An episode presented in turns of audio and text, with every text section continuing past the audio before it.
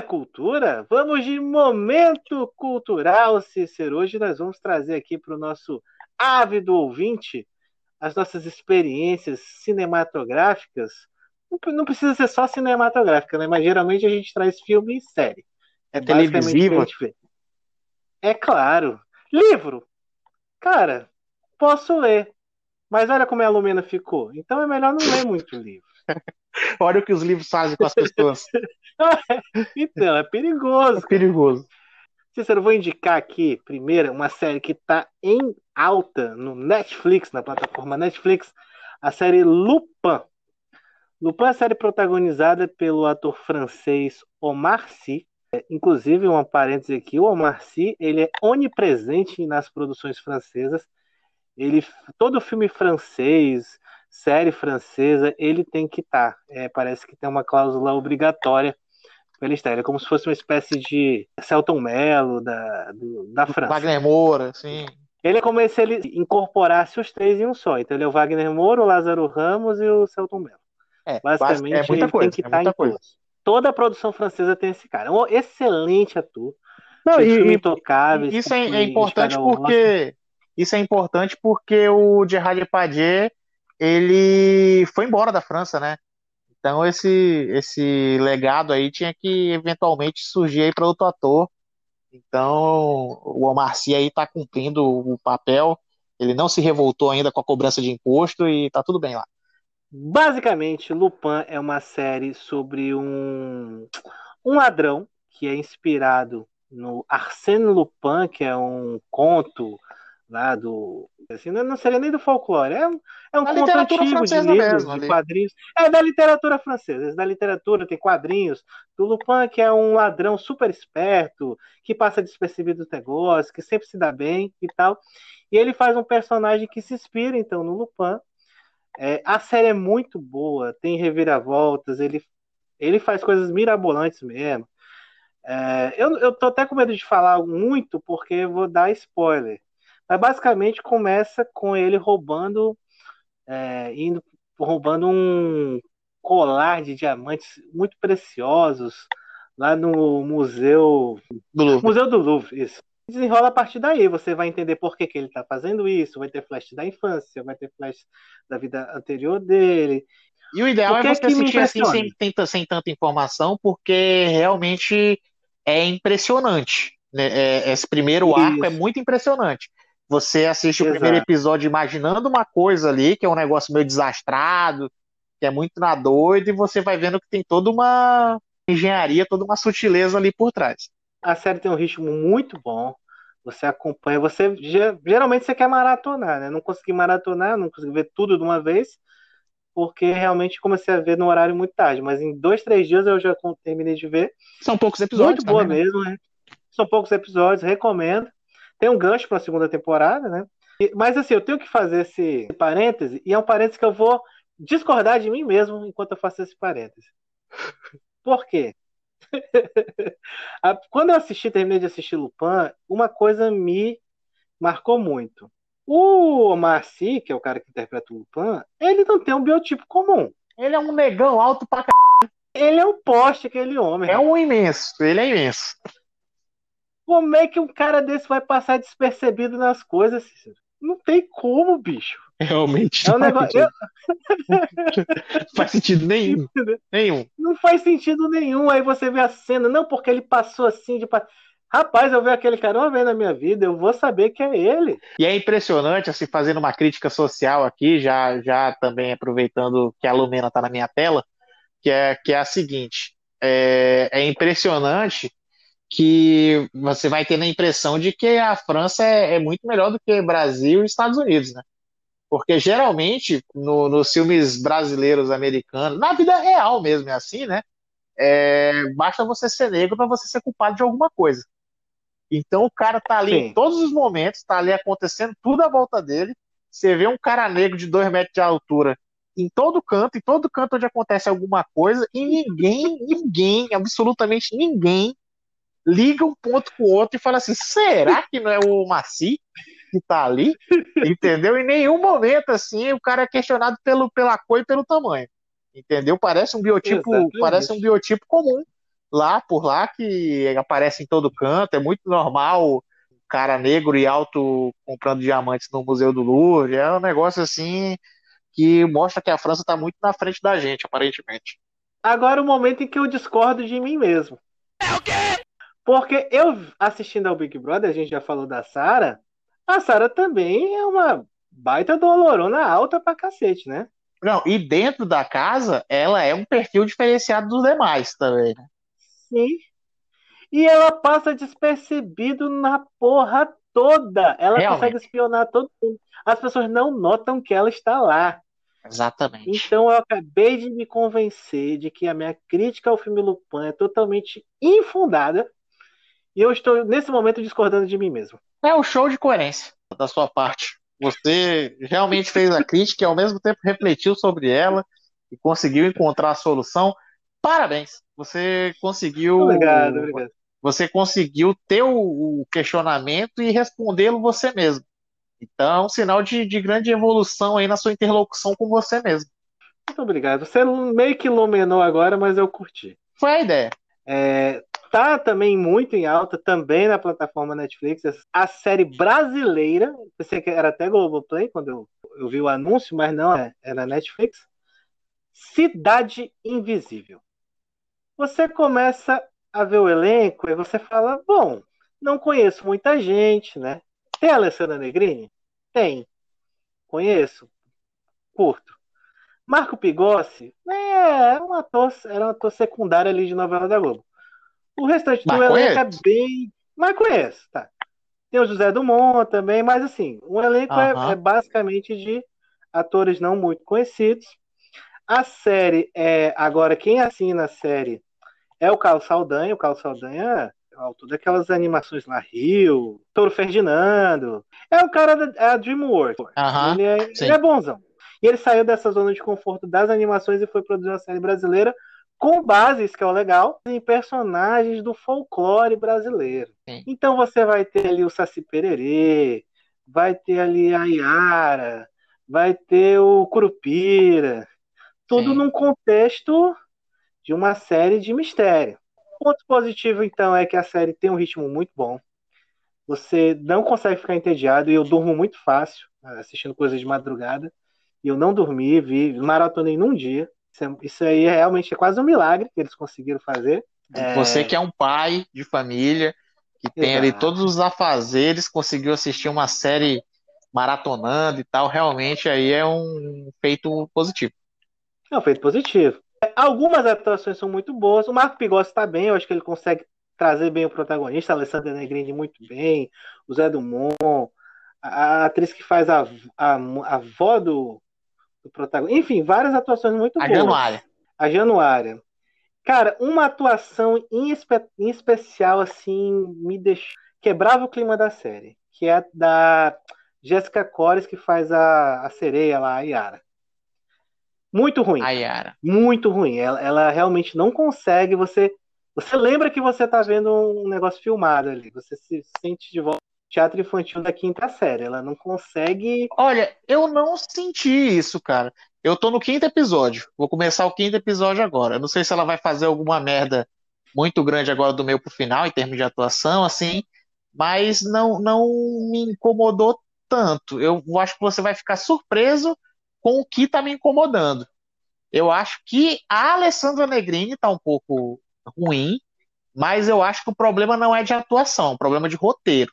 Sim, é entendeu? repetitivo. Ali ficou, é, ficou um pouco forçadão, ficou um pouco e tal, e a personagem dela, né, que, que é para causar um pouco de impacto mesmo, porque é, é, da, da, na nossa mitologia, no nosso folclore, realmente tá tudo bem amarrado. Eu não, não quero dar spoiler, dizer quem é quem e tudo mais. Não, está mas... pra dizer, pô. Ela é a Cuca. Ela é a Cuca, é, Cuca. pois é. Então, assim, tá, tá, tá tudo bem amarrado. Eu tô achando tudo muito bem amarrado. Faz sentido a Cuca ser essa pessoa que coloca os seres místicos, mitológicos na, na, na Berlinda, assim, que é que é, controla, que não sei o que e tal. Isso, tá faz, isso faz sentido e tal, mas na execução do roteiro, eu tô um pouco incomodado com a parte da Alessandra Negrini. Com a parte da Cuca. Não, não tá fluindo legal para mim. O que, tá. o que me incomodou na Cuca é ela não ser um jacaré.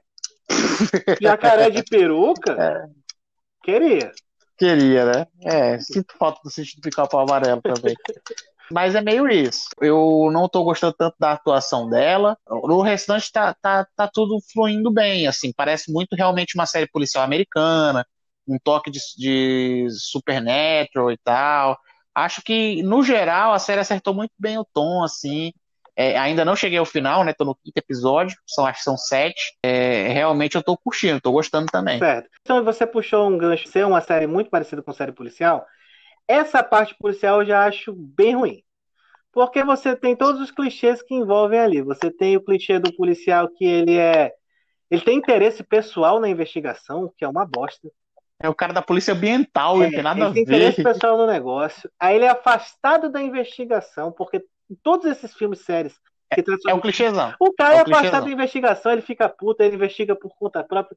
Meu irmão, e o que eu fico mais Faltou indignado em... com ele é que o chefe dele fala. Faltou entregar o distintivo e a arma. Exato. Aí o que mais, o que mais me indigna nesse personagem é o seguinte: o, o chefe dele fala, Fulano, tu não tá bem. Fica uns dias em casa.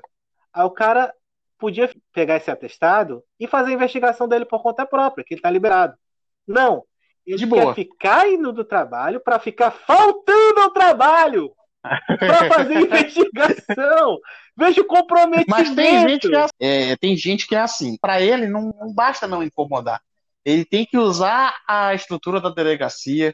Ele tem que fazer o um interrogatório na delegacia. Ele tem que mandar o pessoal ir atrás do telefone lá. Ele tem que usar toda a estrutura ali em favor da, da negócio que é totalmente dele entendeu? Ele é o cara que se aproveita do funcionalismo público ali pro próprio interesse. O cara, quando apareceu lá o, o pacote lá, eu também não vou dar muito spoiler, mas apareceu o negócio lá com ele, tava na batata, tava a batata tava assando na mão dele, ele foi lá e jogou na floresta para que ele pudesse investigar, entendeu? E chamou a polícia para que ele pudesse investigar, entendeu? Então, tipo assim, ele queria se colocar em serviço para usar da estrutura e tal, mesmo sem ter nada a ver com o trabalho dele. É, o negócio é assustador. Isso me assustou um pouco porque realmente ele preferiu faltar ao trabalho do que pegar um atestado. Foi um negócio maravilhoso. Então, além desse clichê, tem outra coisa que me incomodou na série, que ele pegou vários personagens do nosso folclore e jogou tudo ali num ambiente de Rio de Janeiro. Eu entendo que, então, para dar uma proximidade até geográfica entre eles, é um artifício do roteiro. Mas, sei lá, tinha jeito melhor de fazer isso. Então você exclui totalmente a Amazônia da história.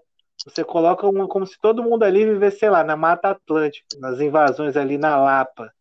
Eu não entendi muito aquilo, não, mas beleza. Eu confesso que eu não me incomodei tanto com isso. Porque eu vi muita gente falando sobre isso, no Twitter, inclusive, o pessoal falando que realmente isso de se passar no Rio de Janeiro não fazia sentido e tal. Mas como é uma produção Netflix, o que que eu estou entendendo? Que aquilo não foi feito pro brasileiro, não necessariamente pro brasileiro.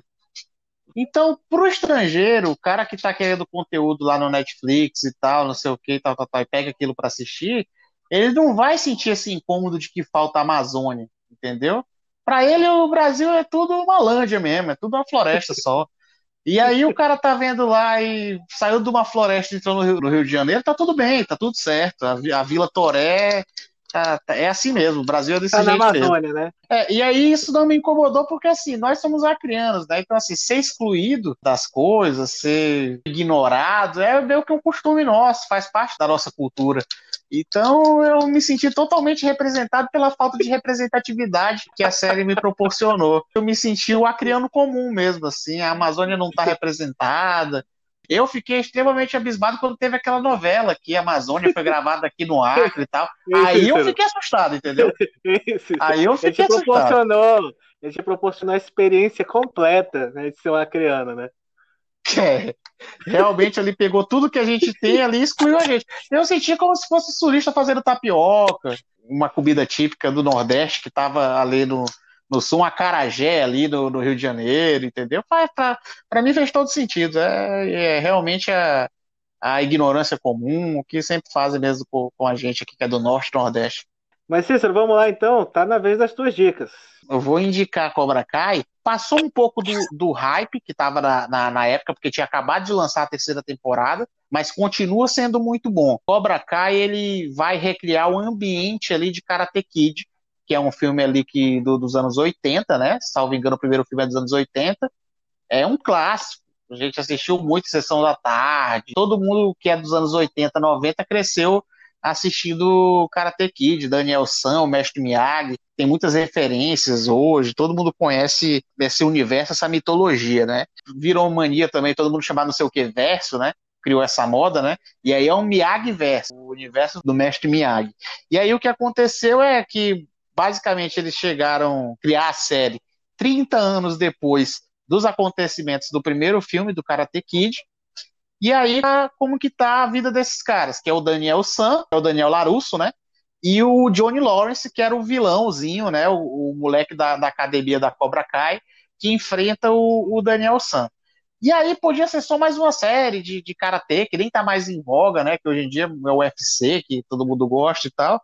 Mas é muito legal porque ela mostra uma outra perspectiva do rolê. A série basicamente é pela perspectiva do Johnny Lawrence ele é um cara perdidão, ele se tornou um adulto perdidão, né? Naquela época ele era um adolescente, um jovem e tal.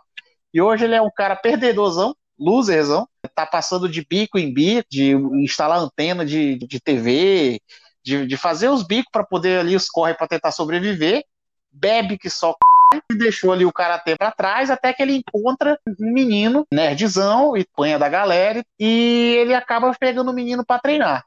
E acaba virando uma relação meio que de pai e filho. E essa é a relação que o mestre Miyagi tinha com o Daniel Larusso no primeiro filme, né? Era um, era um velho que estava meio perdido ali.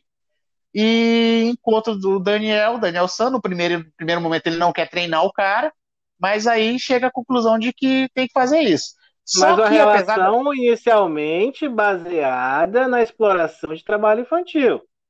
Basicamente, ali de fazer Daniel Larusso de pintava cercas. Mas aí o legal da, da série, o, a parte do Johnny Lawrence tem, tem muito um negócio de comédia, né? Então, a série tem muita tensão também, tem os, as lutas de karatê e tal, tem os momentos em que se torna um negócio sério, mas ela é muito leve, tem muita piada e tal, não sei o quê. E o bom dessa relação do Johnny com o, o Cholo, né, que é o, que é o ator que faz o, o menino que eu não lembro o nome agora, que é o, o novo Daniel Larusso, né, que é, que é o lutadorzinho lá, é, é muito legal porque aí é escrachado, porque é engraçado. Ele não é sábio como o mestre Miyagi é. Ele é doidão, né? Ele abre a academia e bota o menino para fazer o trabalho infantil mesmo. Tipo assim, Não, limpa o vidro aí. Aí ele pega e fala, mas tem um jeito certo de limpar o vidro? Aí claramente você lembra né, do mestre Miyagi. Ele diz, não, passa aí de qualquer jeito. Tipo, foda-se. Entendeu o negócio? Ele, não, passa aí de qualquer jeito e tá, o método dele de treinamento é outro, né? Então você vê assim que ele recria é, a história, bebe muito na fonte da nostalgia, mas cria de um jeito diferente. E aí é muito bacana, muito bacana mesmo desenrolar da história, porque é outro momento, né? O Daniel Larusso, que era um nerdzão perdedor no primeiro filme, hoje ele é um dono de concessionária, vende carro e tal, é rico, tem uma família consolidada, é o cara bonzão. E o Johnny, que era o playboy, filho de família rica e tudo mais, é o cara que virou perdedorzão na vida. E aí eles se reencontram e o mundo de um não, não, não funciona com o mundo do outro. Eles se odeiam, todo momento é tensão, um não pode ver a cara do outro, eles sempre se culpam pelas coisas que não tem nada a ver, os outros fazem a merda e eles se com raiva um do outro. Tipo assim, o primo do Daniel Larusso faz uma merda, mas aí o John entende que foi o Daniel que mandou fazer e tal, e aí é, é, é só treta em cima de treta, é muito legal.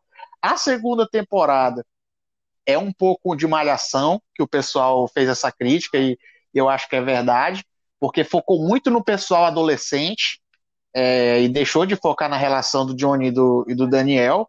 Ficou muito ali no negócio da adolescência.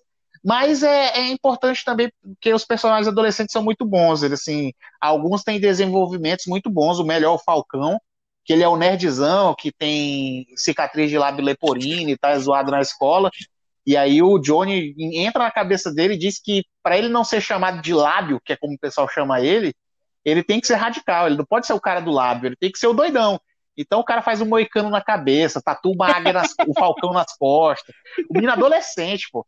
Entendeu? E aí ele pega ele criou e o próprio vira apelido. O sonho adolescente. É, ele e o ele, ele virou o apelido. Falcão. Ele virou o Falcão. Entendi. E todo mundo Boa. compra a ideia de que ele é o Falcão agora, ele é o doidão, e ele fica psicopata. O moleque se torna um psicopata, um louco, um louco, um louco, um louco, um louco, um louco, um louco. Então, assim, o arco dele é muito bom. A filha do Daniel Larusso já é um negócio mais enjoativo, que é triângulo amoroso, não sei o quê, que aí é a parte onde fica a malhação com luta, né? Que a segunda temporada dá essa caída, assim. Apesar de ter, ter os seus bons momentos, principalmente o último episódio, que tem uma luta. é, Eles sempre deixam pro último episódio ter uma grande luta, que é pra acabar a série de um jeito interessante para a próxima temporada. E aí, na terceira temporada, que é a série, que é a temporada que a Netflix é, compra os direitos do Cobra Kai, porque era uma série originalmente do YouTube Originals, é, na Hum. terceira temporada fica muito bom. A terceira temporada volta a ser o conflito ali de Daniel Larusso e, e Johnny Lawrence, não deles se odiando, mas eles entendendo ali que em algum momento eles vão ter que trabalhar juntos. E aí isso se torna bom pra caralho, porque os dois caras são completamente doidos. Eles se parecem muito, e aí por isso eles se odeiam. E aí acaba sendo uma dinâmica muito boa, porque é engraçado. Em alguns momentos se torna aquele, aqueles filmes de, de policial também, que sempre tem os dois parceiros que, que não se dão bem e tal, mas tem uma jornada até que eles entendem que eles funcionam bem juntos e tal. Então, assim, foi uma série assim que realmente me cativou do início ao fim, apesar do meio ter essa queda. Indico aí pro pessoal. Estão recomendando aí também Cobra Kai. Mais alguma? Não, agora tem aquele nosso momento clássico de fazer o nosso, nosso ouvinte não entrar em furada. E aí, no momento, tem uma que tá me incomodando muito, que eu nem assisti e já não indico, porque assim eu entendi o plot do negócio, o enredo, e não tem condições, que é a série lá da, da Globo que tá passando agora, que é do, do Homem Transão. Como é que é o nome da série mesmo? Todas as mulheres do mundo. Não, é um cara babacão transando ali um grande número de mulheres. Até aí tudo bem, né? Porque não estamos aqui para julgar ninguém. Quem quer que faça suas coisas e tudo mais. Agora, assim, é tentando romantizar o transão. Entendeu? Aí é que é a Exatamente. postura. O cara sai por aí destruindo corações, negócio completamente tosco, e aí a Globo tenta pintar isso como se fosse um negócio legal. Na verdade, não é que ele é transão e que ele tá afim de transar, é que ele é apaixonado por todas as mulheres do mundo. É legal a construção do personagem, né? Que não dá pra pegar um cara normal e falar que o cara era, é assim. Então construir um personagem ali boêmio, um cara meio poeta, com aquela carinha ali de, de foi criado pela avó e tudo, e construir um é, jeitinho meio sensível pra dizer que, pra criar esse personagem, esse grau de suposta sensibilidade. É o Túlio Gadelha. É isso, basicamente. E aí ficou correndo. Eu, eu tava vendo o anúncio agora do episódio de hoje. Ele vai, ele vai pegar a amante do sogro Sobre o dele. dele, eu vi também isso. Fiquei indignado. Não tem nem a lealdade da broderagem. Não, isso é- pegar a mulher é de, de tantos níveis, entendeu? O cara tá traindo a esposa, o cara tá traindo o sogro, entendeu? Que já trai a própria esposa. O negócio da infidelidade, doideira, doideira, doideira, doideira. E tudo isso romantizado. O problema não é, não são as atitudes. Ninguém tá aqui para julgar ninguém. É. E eu posso dizer com todo lugar de fala que me cabe que não dá para julgar, mas também não dá para romantizar. É basicamente Você isso. não pode jamais dizer que ah, porque é o cara apaixonado demais por todas as mulheres. Pelo amor de Deus, gente. Aí vamos chamar as coisas pelo nome, né? Não dá. Então, assim, uma série muito ruim. O cara não consegue Aí, claro que ele. o, o pinto dentro das calças, basicamente isso, e aí fica nessa de que aí- o cara é romantizão. Aí a única que ele diz que ele é realmente apaixonado é a que faz doce pra ele. Pô, cara, isso é muito óbvio, isso é um negócio ridículo, pelo amor de Deus. Não tem nem o que dizer disso, É o cara. esquerdo, é o Assim, esquerdomacho, é o esquerdomacho. É, eu não queria nem usar esse termo, mas basicamente ele é aquele cara que levou 10 mulheres diferentes pra ver o Bacurau, né? Essa lenda aí. o cara que É bom demais. Ó, inclusive é bom a gente citar, né? é, eu não sei se tu já viu, mas já deve ter visto, porque o pau que rola no, no Twitter é isso. Eu nem acho tão engraçado assim, não, mas em alguns vídeos ela acerta legal. Tem uns vídeos de uma menina que é a Ademara, que ela faz uns vídeos Ah, no, sim, no- sim. no- no Twitter e tal, sempre zoando esse estereótipo. E aí é muito legal que ela faz exatamente o estereótipo desse tipo de cara. Tem o cara que leva a menina pra assistir Bacurau 10 vezes, tem o, o cara que chega pra menina e fala assim, não, você é muito massa e tal, mas tá faltando empoderamento, assim, é, que se a gente for lá pro meu apartamento, eu faço umas fotos sensuais de você, eu sou fotógrafo, tô aprendendo agora e tal, e tem um negócio bacana e tal, e tem, tem, toda, ele tem toda essa pinta, assim, é o artista, fotógrafo, é o boêmio, é esse estereótipo do cara, assim, que é muito legalzão, entendeu? Que é sensívelzão e tal, quando o cara só tá transando loucamente. Não é isso, cara. Repita, eu vou voltar na tecla. Não é julgando, mas, pô, para de romantizar. Coisa chata, velho. Negócio é. que não dá, não dá, velho. Então, a nossa não indicação, né, Cícero? É, não indicação. Não, não, Todas não as mulheres do mundo. Não, principalmente Quer você assistir? mulher, né? Não é querendo fazer mansplaining para vocês, mas pelo amor de Deus, a gente tá dando a nossa visão de homem, a gente tá é, confidenciando, vamos dizer assim, a, a nossa perspectiva masculina. Se da nossa perspectiva masculina é esse lixo, então vocês façam essa reflexão e vejam como a dramaturgia aí quer empurrar esse negócio para vocês. Não, e assim, a gente já fala que não é mulher, né? Mas assim, a gente pode contextualizar aqui com o nosso querido Gil do BBB, né? O Gil foi perguntado se ele foi, se ele se sentiu usado pelo Lucas, o que, que ele sentiu? Ele disse que sentiu a safadeza, sentiu a cachorrada mesmo. Então aí é tudo isso. bem. É isso. Se, se você, mulher, é, quer, quer viver alguma coisa, quer sair transando por aí, tudo mais, tem mais é que viver isso mesmo, entendeu? Vai lá e viva mesmo e tá tudo bem. Exatamente. Você Agora não caia no papo do homem romântico que te come de vez em quando e, e te ama. Entendeu? Não existe. Entendeu? Isso aí não existe. É um momento de carência seu, é um momento de solidão. Se você quiser aproveitar, aproveite. Agora, aproveite sabendo que é um prazer carnal e tal, que não tem nada ali de sentimental, que muitas vezes se o cara demonstra alguma coisa é um sentimento de posse, não de amor e tal, enfim. Não seja trouxa. Basicamente é isso. Você resumiu muito bem. Não seja trouxa. Acabou! Acabou! Acabou! Pra acabar! Pra exorcizar o último fantasma que faltava! Recado final. Vai pra. Vai pra... É um jingle. É, é um jingle recado final. O meu recado final de hoje vai para todo mundo aí que está assistindo o BBB. A gente tem que fazer essa corrente aqui fora. O Cristóvão é contra, mas a Carol K tem que sair desse programa, pelo amor de Deus. Porque ela já passou do momento do surto e já está se tornando um personagem chata. Eu já não gostava antes tô gostando menos agora. Ela tá num, num momento de falciane ali, querendo ficar bem com, com, a galera da oposição, né? Que ela é gabinete do ódio, ela tá querendo ficar bem com a oposição, e aí tá indo para cima da Carla Dias, e enfim. Para mim, até o, o auge dela também já passou. Então tem que tirar. É, eu não aguento mais esse, esse, protagonismo dela que foi inventado aí. Vamos, vamos, vamos tirar a Carol K, vamos fazer uma oração que Santa Sara consiga fazer alguma coisa aí, que eu não aguento mais. É um negócio assim maçante, é estressante. Muito bem, meu recado final é principalmente agradecendo aí a, a toda a paciência de vocês de nos ouvir. É, também agradecer, Cícero, a Deus, a tudo, por você estar de volta. Agora a gente passou aquele momento do milagre, de celebrar o milagre, e voltamos à nossa rotina quase normal, né?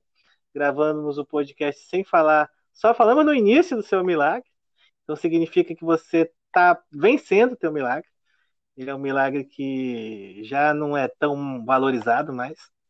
É, já, mas... já tá, tá respirando. é, já tá respirando. Mas brincadeira da parte é muito bom trocar essa ideia com você, sabendo que a gente vai ter esse feedback da galera também. E se for para criticar, critica, se for para falar mal, fala, mas dê o seu recado também, participe com a gente.